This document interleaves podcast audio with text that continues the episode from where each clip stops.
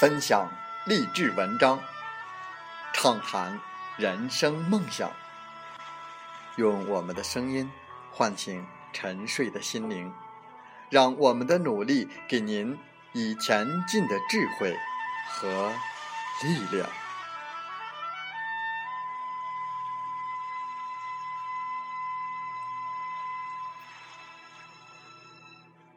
打开心门，朝向大海。让我们的梦想迎风展翅，扬帆远航。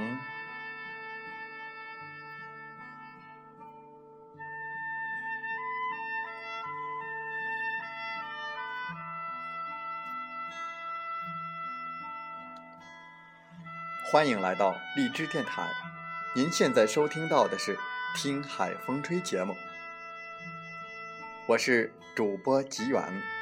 邀您和我们一起听海风吹。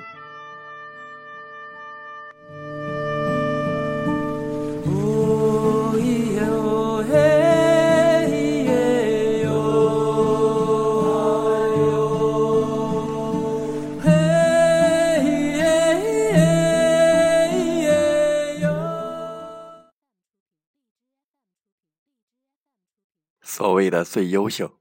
是跟别人比较得来的，我可能永远都成不了最优秀的那个，因为永远有人比我聪明，比我有天分，比我会写字。但我可以跟从前的自己做比较，追逐自己一直以来的梦想，达成自己的愿望，这不才是我的最终目的吗？在本期的《听海风吹》节目中。我们分享文章。你可能不是最优秀的，那又怎样？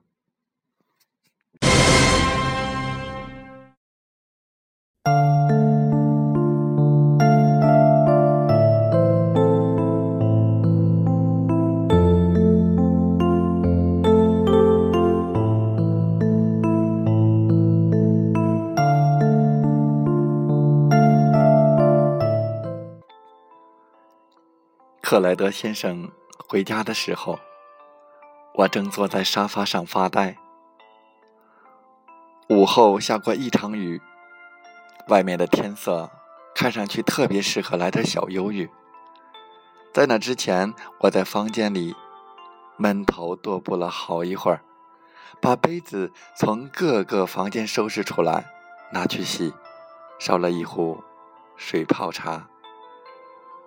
还给一盆花浇了水，但是仍觉得心神不宁，干脆坐下来发会儿呆。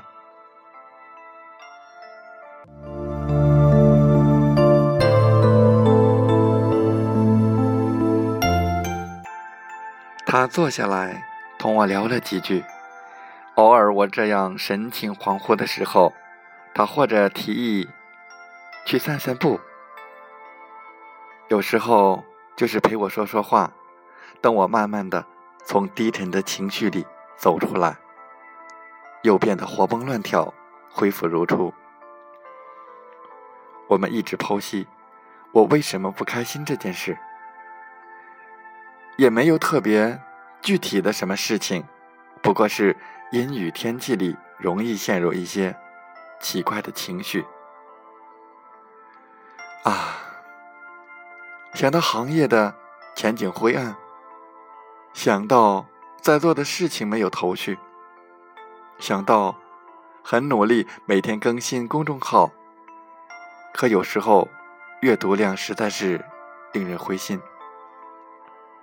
想到我听过的许多人都变成了传奇，而我好像还一直在原地踏步。这么说起来，特别像从前参加一次考试发下成绩之后的心情啊！明明觉得已经很努力了，结果却依然不如人意。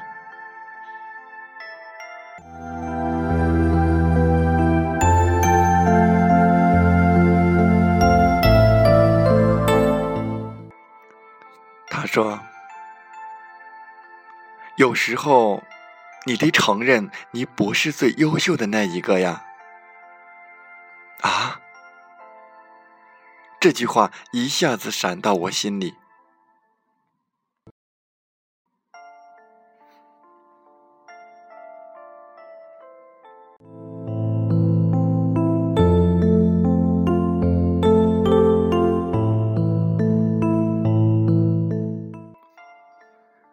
我想起初中的时候，我郁郁寡欢的一个主要的原因就是，我不是最优秀的那一个，我总是考第二名或者是第三名，永远有人名次在我之前，哪怕我再努力都没用。天分使然，认真使然，父母自然觉得，你如果真的努力了，怎么可能会考不到第一呢？而我却不知道该如何是好，只好不开心。没想到如今的自己还像是二十年前一样的幼稚！可能他顺口说说，对我而言却是醍醐灌顶。我们总是表扬不服输的人，现在想一想。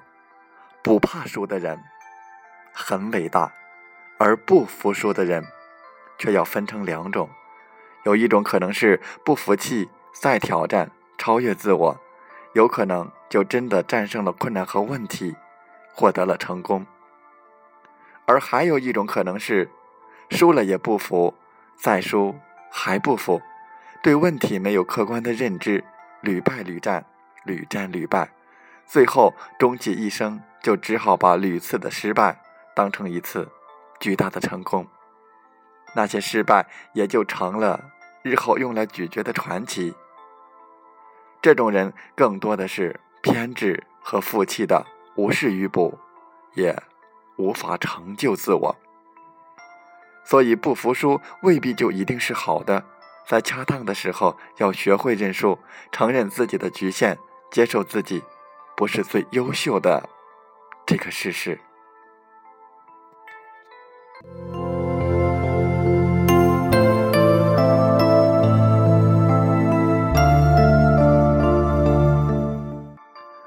这不是胆小怯懦，也不是退步，而是一种不对自己步步紧逼的做法。这是在放过自己。从学校到职场。这些年，我和很多人一样，都在追求成为最优秀的那个人。上大学，我是专业成绩好的那个，是拿奖学金的那一波；工作后，我是积极努力的那个，是几乎每年都能评优的那一波。尽管十八岁之后，没人再给我们排排坐，来排个名次出来。可是我们的心里却总是有一个标准：我必须是最优秀的那一波里的。如果一直在一个小圈子里，这样的目标对于资质还不错又肯努力上进的人而言是可以实现的。但问题在于，如果你一直抱着这样的心态，当你进入一个更大的世界，有了更大的圈子，身边是一群比你更优秀、更有天分的人的时候，骤然发现。自己不是最强的那个，就会有巨大的落差和深深的失落。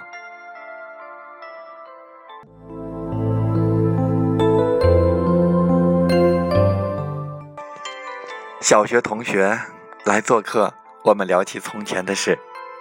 我在初一上半学期就转学离开，所以并不知道他在那之后也很快离开了我们当时的初中。他感叹地说。我们当时的那所初中整体水准特别高，若没有离开的话，他后来中考、高考的成绩都会更好一些。他转学去的那所中学，整体水平要差很多。他在那里待了两年多，中考的时候才发现自己被落下了太多。他是那个小环境里最优秀的，但在更大的竞争力的大环境里，却成了弱者。好多东西都是相对的。此刻的优秀，在另外一个环境里可能只是平庸，而此刻的资质平平的，在另外一个氛围里，也许是耀眼夺目。所谓的最优秀，是跟别人比较得来的。我可能永远都成不了最优秀的那个，因为永远有人比我聪明，比我有天分，比我会写字。但我可以跟从前的自己做比较，追逐自己一直以来的一个梦想，达成自己的愿望，这不才是我的最终目的吗？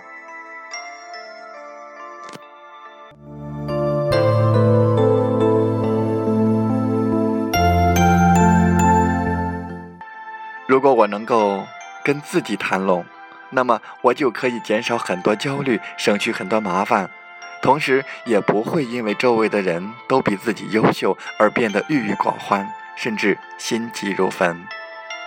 我会给自己更多的一点时间和宽松的环境，我会允许自己慢慢来，只要比自己从前写的好就可以呀，只要这一本书比上一本书有提升就行了呀。只要今天的我比昨天优秀，那就好啊！真是豁然开朗呀！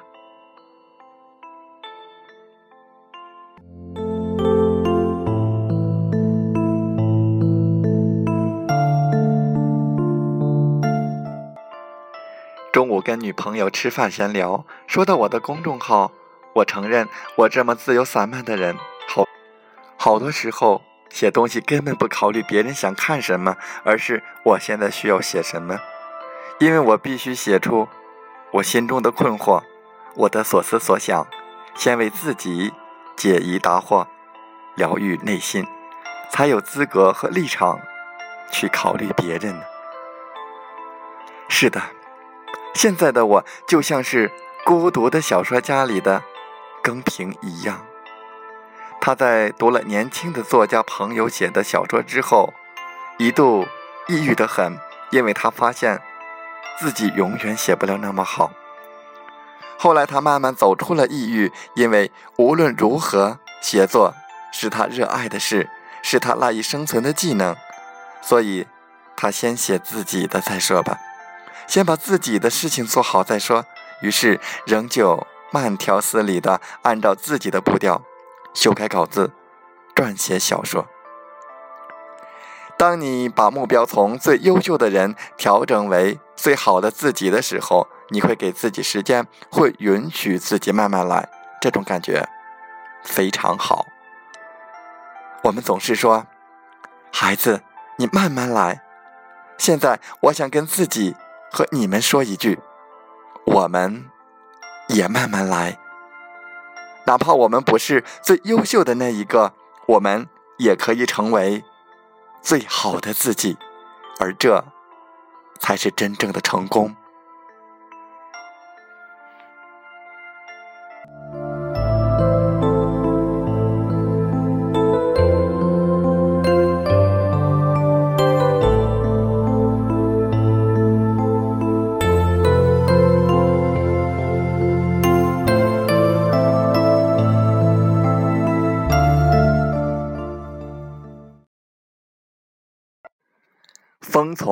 海边来。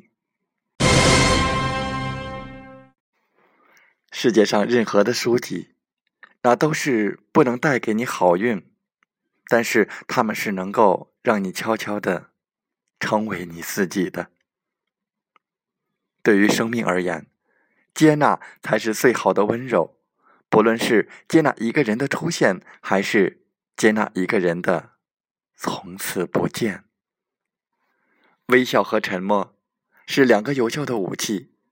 微笑能够解决很多问题，沉默能避免许多问题。多少浅浅淡淡的转身，是旁人看不懂的情深。曾经我以为我们这一生很长很长，总会爱很多的人。后来才发现。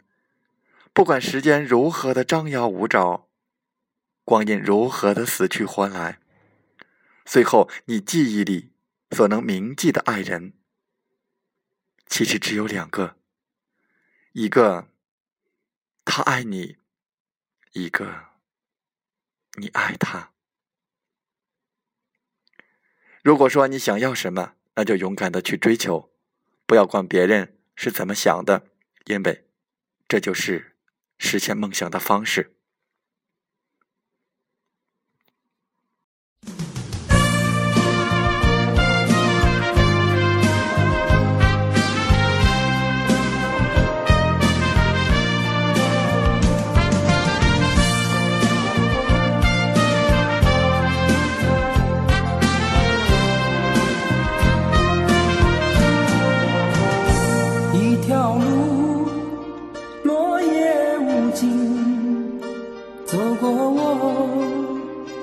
走过你，我想问你的足迹，山无言，水无语。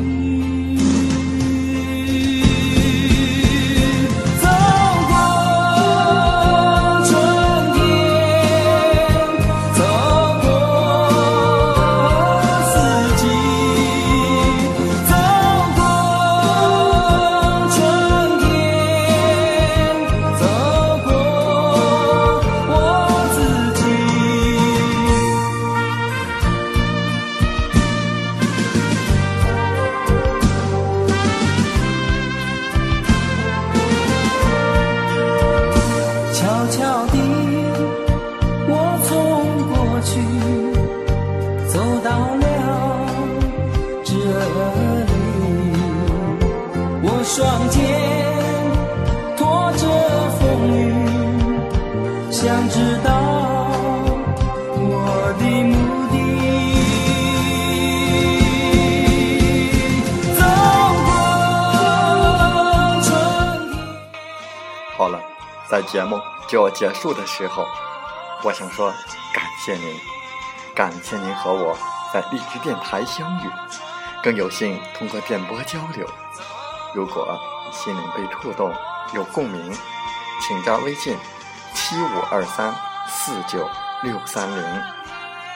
喜欢我们的节目，请点赞并转发分享。为方便收听，请订阅“听海风吹电台”。我们下期再会。